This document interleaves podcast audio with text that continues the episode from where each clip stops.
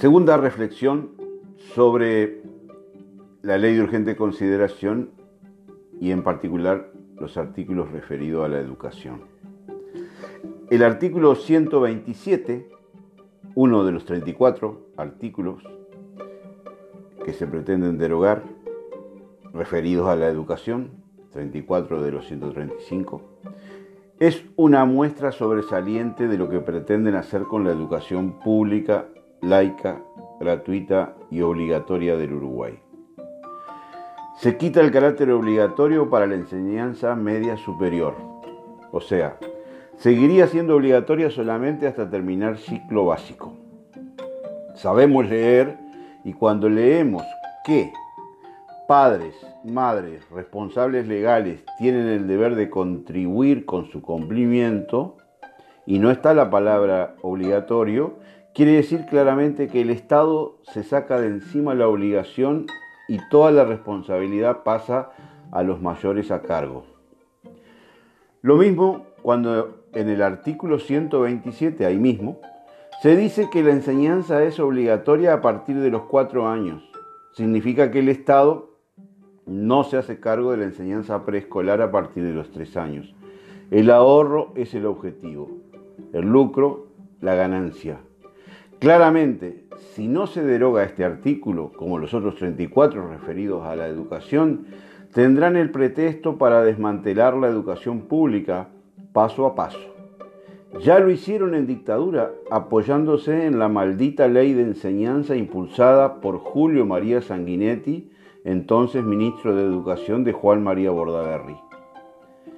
Y enseguida el artículo 129 sobre la cooperación internacional en materia educativa, en la Ley General de Educación vigente desde el año 2008 se decía, no se suscribirá acuerdo o tratado alguno, bilateral o multilateral, con estados u organismos internacionales que directa o indirectamente signifiquen considerar a la educación como un servicio lucrativo o alentar su mercantilización. Le cambiaron la redacción le eliminaron tanto palabrerío según los redactores de la LUC y ya no está la palabra mercantilización. O sea, ¿qué estamos habilitados a mal pensar? Su intención futura muy cercana, si no triunfa el sí el 27 de marzo, es convertir la educación en un bien de servicio mercantilizada como lo es en Chile y fue una de las causas profundas del estallido social de octubre del 2019 en el país hermano.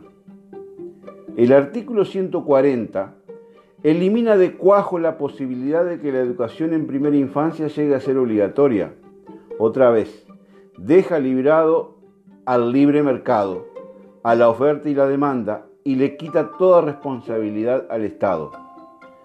A las declaraciones de obligatoriedad en los niveles de 5 y 4 años debería luego corresponder la obligatoriedad en 3 años, lo cual es particularmente importante para niños y niñas que viven en situaciones de vulnerabilidad social. La ley de urgente consideración corta con ese proceso, afectando especialmente a las familias más pobres. El artículo 145 es otra perla de muestra de cómo quieren desmantelar la educación pública. Se refiere a la Comisión Coordinadora de la Educación en lugar del Sistema Nacional de Educación Pública. En lugar de sistema, Comisión Coordinadora. El Estado cada vez más prescindente en materia de educación pública. Y en este mismo artículo se le quita a la Universidad de la República el cometido primordial de examinar y aprobar o no las reválidas de los títulos venidos del extranjero un ataque grosero a la ley orgánica de la universidad que tanto costó al pueblo uruguayo, la autonomía universitaria. En próximos días seguiré analizando otros artículos de los 135 de la ley de urgente consideración porque el 27 de marzo el voto es obligatorio. Votamos con la papeleta rosada el sí a la derogación de estos artículos. Los que apoyan esta ley votarán la papeleta celeste del no. Y debemos recordar que ganará la opción que obtenga la mitad más uno de los votos válidos. Los votos en blanco son votos válidos, mientras que los votos anulados porque coloquen dentro del sobre una papeleta del sí y otra del no, no son válidos.